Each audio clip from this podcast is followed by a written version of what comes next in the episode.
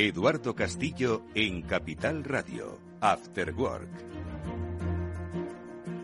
Bueno, pues hoy es invitado especial Hervé Lambert, él es Global Consumer Operations Manager de Panda Security, es eh, amigo de este programa. Con él aprendemos mucho de cultura de ciberseguridad y en la base de ese conocimiento de la nueva era digital, pues está lo que decíamos al principio, el mundo de las contraseñas. Con él vamos a hablar largo y tendido sobre lo que hacemos, sobre cómo se vive hoy el mundo, eh, como decimos, de las contraseñas y sobre todo qué hacer para mejorar nuestra convivencia con ellas, que sé que no es fácil. Lo primero de todo, les saludamos.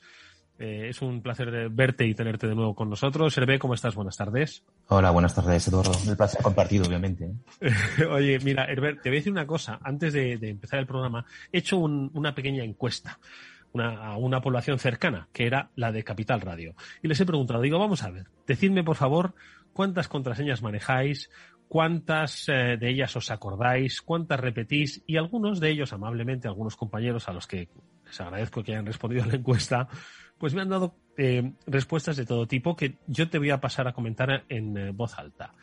Uno de ellos decía, he perdido la cuenta. Otro me decía, me paso la vida dándole al botón de olvide la contraseña. Una de ellas ha sido muy buena. Dice, empecé hace años una hoja de Excel y ya voy por la fila 438. Una tercera, soy carne de hackeo, porque no me acuerdo de ninguna. Pero también tenemos que hacer bien los deberes, Hervé. Yo para eh, cada sitio tengo una, las anoto a mano en un cuaderno de toda la vida para evitar sustos. Y también otro de los formales, porque también tenemos gente formal en Capital Radio, nos dice eh, una para eh, el banco, otra para el correo, otra para el móvil y cuatro para los diferentes correos electrónicos todas bien anotadas. esa, última, esa última no está mal, pero te voy a decir una cosa. Vuestro, o sea, lo que me estás contando, lo del ecosistema de Capital Radio, es un poco lo que estamos viendo. Pues hemos, hecho un, hemos hecho una encuesta así bien poco. Uh, y hemos visto que eh, uno de cada tres españoles utiliza la misma contraseña en todas sus cuentas, eh, uno de cada cuatro español sigue utilizando Post-it. Um, es un poco eh, el gran problema de la contraseña. Eh, ¿Por qué el gran problema? Pues porque eh, realmente, eh, Edu, me imagino que tú tendrás tu banca privada en, tu teléfono o por lo menos acceso a él, documentos del trabajo, cuentas personales, correo electrónico privado, público, profesional, entradas, me imagino que las compras, billetes de avión, documentos legales, sigo, pues no sé. No, no, yo, también, yo, también intento contactar, contactar con mi familia, con mis amigos, pues eh, algo de inversión en el caso de que haya un poco de dinero.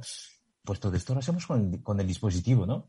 Eh, protegemos nuestros teléfonos, a veces bien, a veces mal, protegemos nuestros ordenadores bastante mejor.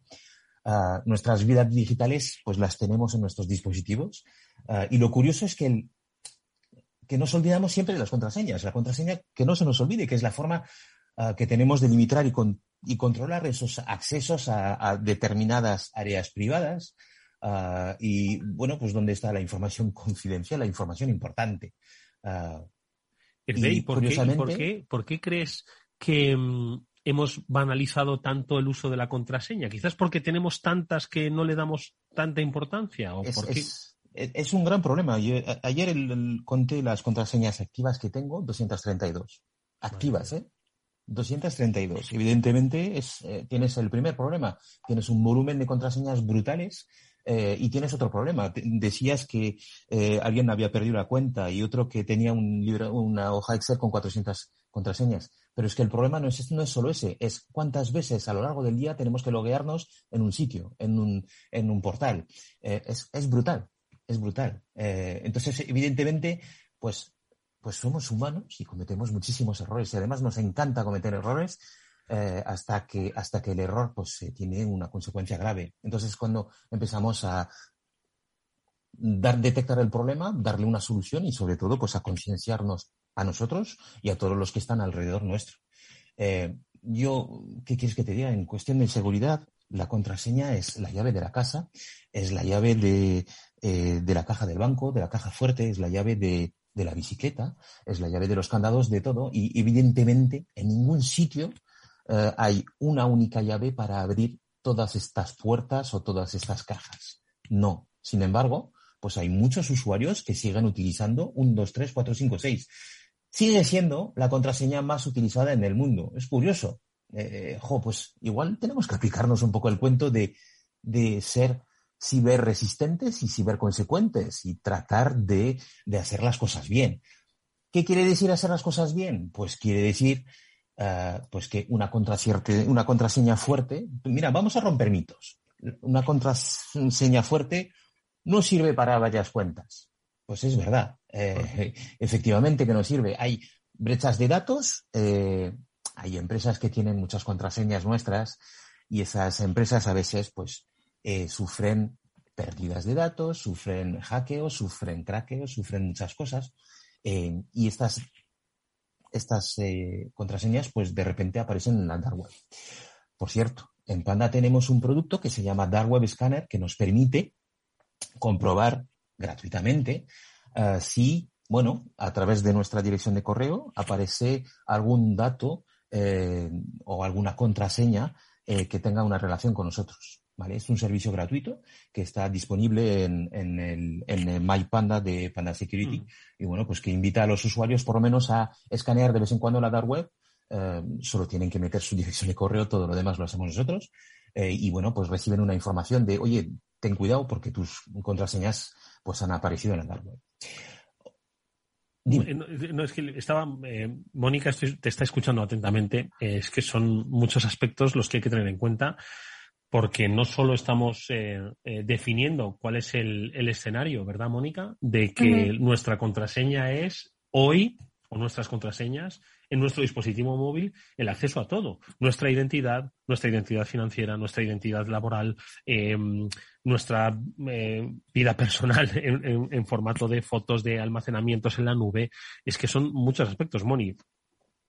Sí, hola, Hola, Mónica. Muchas gracias por estar con nosotros y por abordar este tema que es tan importante, ¿no? Y que a veces los usuarios pues pecamos un poco de, de inocentes pensando que, que, no lo es y es fundamental, es la base, como decías, esa llave, ¿no? De nuestra identidad digital y nos estás adelantando algunos de los riesgos, pero yo creo que quizás eh, uno de esos problemas por los que los usuarios no, no somos tan conscientes es porque no nos damos cuenta de todo lo que conlleva, de lo que nos exponemos cuando verdaderamente nos roban unas contraseñas o se filtra una contraseña, por eso quizás no, no lo protegemos tanto, ¿no? Y es verdad que tenemos cientos de cuentas. Yo hace poco también hice ese ejercicio, no recuerdo el número, pero eran cientos de cuentas con sus cientos de contraseñas, es inmanejable, ¿no? Entonces, como es algo que no podemos hacer de una forma sencilla, necesitamos ayuda, pero también necesitamos ser conscientes de cuáles son esas amenazas. ¿A qué nos estamos exponiendo, Hervé? O sea, ¿qué tienen que tener en cuenta los usuarios que les va a pasar cuando esa contraseña sea filtrada o se la roben? Pues eh, es muy fácil. Eh, y te voy a ir a un, te, voy a un caso muy específico, Mónica. Si pierdes tu contraseña o si te roban tu contraseña de tu correo electrónico, uh, te roban absolutamente todo absolutamente todo. ¿Por qué? Pues porque hacen un recordatorio. Una vez que han cambiado, bueno, han accedido a tu cuenta de correo electrónico, cambian las claves, las claves son suyas, tú no puedes acceder, a, pesar de ser el dueño original, originario de, de, la contraseña. Si te cambian las contraseñas después de hackearte o de craquearte eh, las contraseñas, pues tú no, no vas a poder entrar. Pero ellos van a tener vía libre para cambiar todas las contraseñas asociadas a la dirección de correo eh, que te han craqueado. ¿Qué quiere decir esto? Pues que pueden cambiar las contraseñas de tu banca online, pueden hacer lo que quieren con tus datos online, casi lo que quieren. Incluso si tenemos eh, sistemas de seguridad un poco más, eh, más bueno, un poco más adaptados a, nuestros tiempos. Pero lo pueden hacer sin problema. Y cuando digo esto, lo pueden hacer con cualquier cosa. Pueden acceder muy fácilmente a tus datos bancarios. Quien dice datos bancarios dice bueno, pueden acceder a tus eh, cuentas eh, personales, áreas de clientes personales en todos esos sites que venden muchísimos productos a lo largo del año eh, y pueden renovar su casa a tu costa, a tu salud y a costa de tu, de tu cuenta bancaria. Eso es un ejemplo clásico de lo que pasa a diario. Y con eso, pues multiplícalo por, en mi caso, 232 cuentas, pues imagínate el daño que me pueden hacer. Pueden crear perfectamente eh, cuentas bancarias o hacer eh, lanzar créditos eh, en mi nombre, tiene mi, mi, cuenta de correo y, y, haciendo dos cositas más, como por ejemplo hackeando un dispositivo, que también se puede hacer cuando llegas o cuando tienes acceso a las contraseñas, pues, pues el, el, el problema es brutal. El problema es brutal. Y, bueno, pues estoy hablando de mí, pero imagínate el caso de, el CEO de una empresa, eh, imagínate el caso de, eh, de, un inversor o de un grupo de inversores que cada vez que lanzan una opinión sube el pan o sube la bolsa, pues efectivamente pues las contraseñas les, tenemos que dar un valor brutal porque lo tienen. Y bueno, bienvenido de nuevo al programa. Un gusto volver a, volver a tenerte aquí con nosotros. Y la verdad es que me estaba fijando en esos, en esos casos en los que estabas contando. Yo no he hecho el ejercicio, pero estoy convencido que llego también a 200 y pico cuentas muy fácilmente. Pero se me estaba ocurriendo una de las cuentas también que quizás muchas veces no le tenemos tanta atención, que puede ser como la gente de IT y las máquinas en Internet que se crean con los distintos servicios online. Porque es que eso se pone a gastar, a gastar, y para cuando te quieres dar cuenta ya tienes ahí el, el gasto hecho y los malos han tenido máquina gratis a tu, a tu costa. Esto un poco lo que me, lo que me lleva a pensar es también eh, ¿Qué usos inadecuados y cómo corregimos eh, o cómo podemos corregir esos usos inadecuados de las contraseñas? Quizás a veces que nos simplificamos demasiado e intentamos repetirlas o cosas parecidas, ¿no, Hervé? Sí, sí, sí. sí. Eh, usos inadecuados, pues, hombre, eh, hay, hay, muchos. primero, cuando tienes un router, cuando te llega un router nuevo a casa, probablemente, bueno, antiguamente yo soy de la vieja escuela, pero admin admin eh, era lo típico que encontrábamos, ¿no? Eh, mi padre se ha gastado una fortuna en instalar la domótica y la robótica de casa, ¿vale? Me dijo, encantado, vino a mi casa, eh, me dijo, mira, mira lo que puedo hacer a distancia, de forma remota. Le digo, oh, fantástico, papá. Oye, ¿has cambiado la clave? Me dice, no, pero ¿la puedo cambiar? Le digo, pues, si no has cambiado la clave, probablemente se hackee tu sistema. Era una clave de, ocho caracteres, por cierto. Eh, ocho caracteres, ¿sabéis en cuánto se hackea una clave? Incluso que tenga minúsculas, mayúsculas, números y cosas raras o, simbolitos raros, una hora de media más o menos. Con 13 años, hace 7 años, mi hijo, el pequeño, hackeó la wifi del vecino, buscando, esnifando y, sacando de a través de una tutorial de internet, eh, y de dos programas y hackeo y encuentro la clave de la wifi, creo que tardo 35 minutos con un programita. ¿Vale?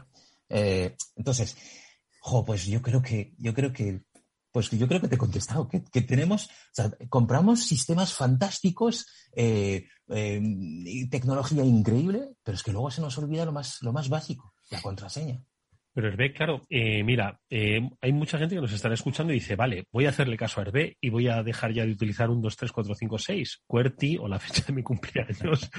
Entonces voy a poner una compleja, un asterisco por aquí, una mayúscula por allá y además y de 10 líneas, ¿no? Entonces, eso me asegura que yo esté un poco seguro, porque al final, imagínate que de repente, por, como decías, por muy robusta que sea, acaba en un banco de datos robado y, tiene la misma funcionalidad que un 2, 3, 4, 5, 6. ¿no? Entonces, ¿qué es lo que podemos hacer para estar un poco más seguros?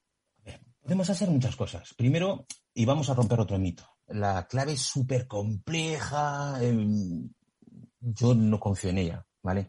Eh, yo creo que hay, hay cosas que hacer. Primero, eh, una clave larga eh, es una clave que se tarda un poquito más en, en hackear o en craquear. Pone dificultad al malo. Efectivamente. Entonces, la primera dificultad que le vamos a hacer es crear claves que no tengan ninguna relación con nosotros directamente. Es decir, Hervé Lambert, 1982, pues no.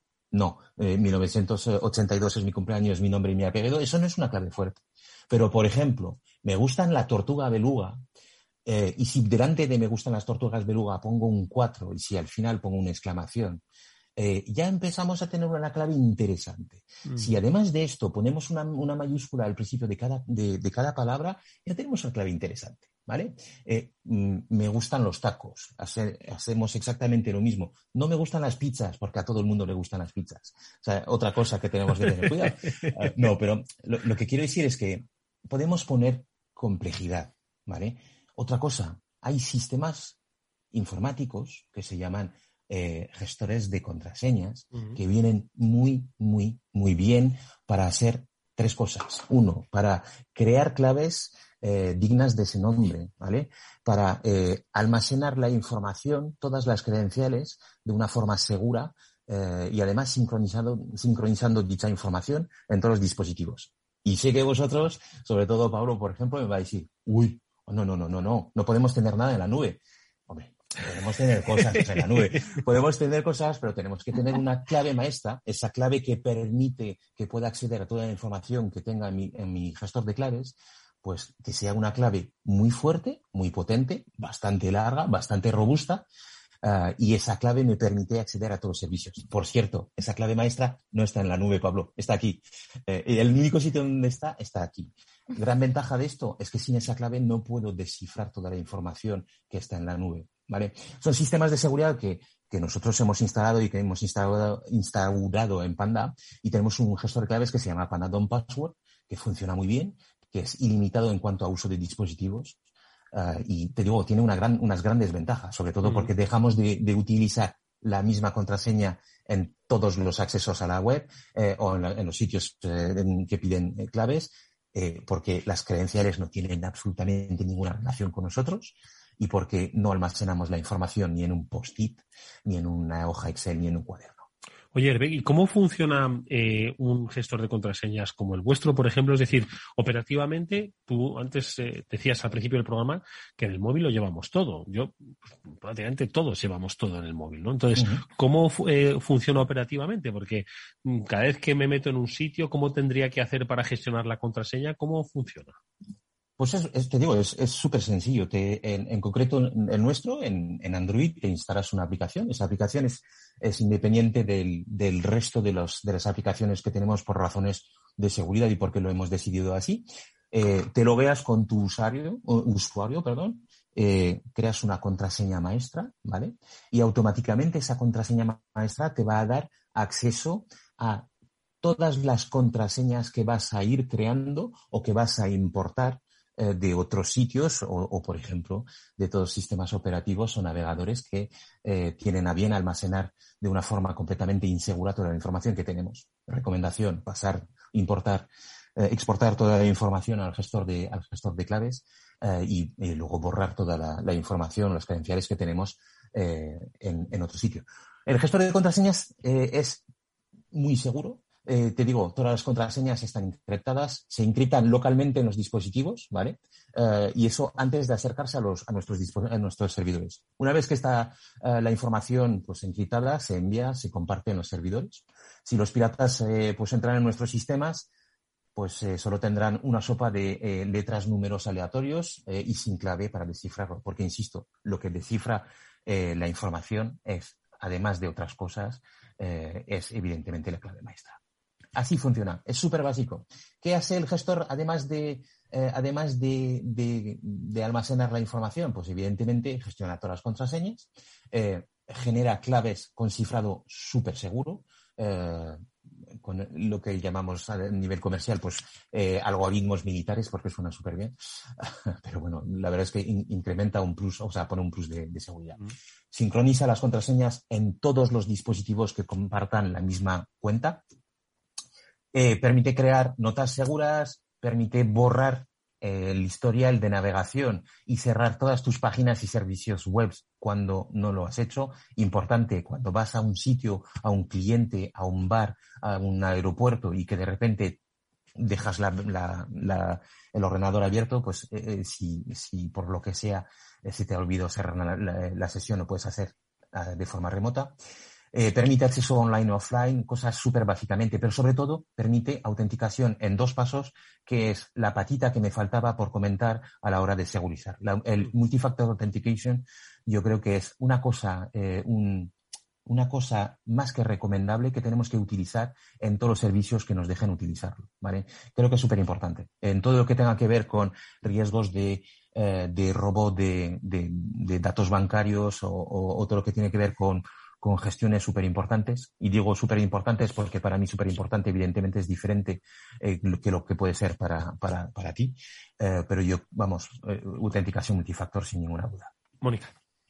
Sí, además esas capas adicionales es lo que nos ayuda, ¿no? A que sí, al final esa contraseña es filtrada, al, final si ocurre algo, ¿no? Porque por muchos, a veces, por, por muchas medidas que pongamos o por mucha precaución que tengamos, pueden pasar cosas, ¿no? Y si tenemos esas capas y vamos teniendo esas diferentes medidas de protección, de prevención, pues al final estamos protegiendo más la información. Y has derribado mitos también, ¿no? Porque es verdad que a veces se pregunta si es seguro utilizar este tipo de herramientas. Pues claro, pero herramientas, lógicamente, eh, pues de, de empresas, de fabricantes seguros y de confianza, ¿no? Cualquier gestor de contraseña. Eso es importante decirlo porque efectivamente en Internet podemos encontrar muchas cosas, pero, pero no todo es lo mismo, ¿no? Y es importante también eso que has comentado, que la clave maestra no está en ningún sitio en la nube, está en local, en nuestro cerebro y se puede usar en todos los dispositivos. Y otra pregunta que también hacen mucho y te la harán mucho es, oye, ¿y qué pasa? Porque a mí se me olvidan las cosas, como olvides esa contraseña maestra, esa clave maestra, ¿qué pasa? ¿Qué ocurre en ese caso, Hervé?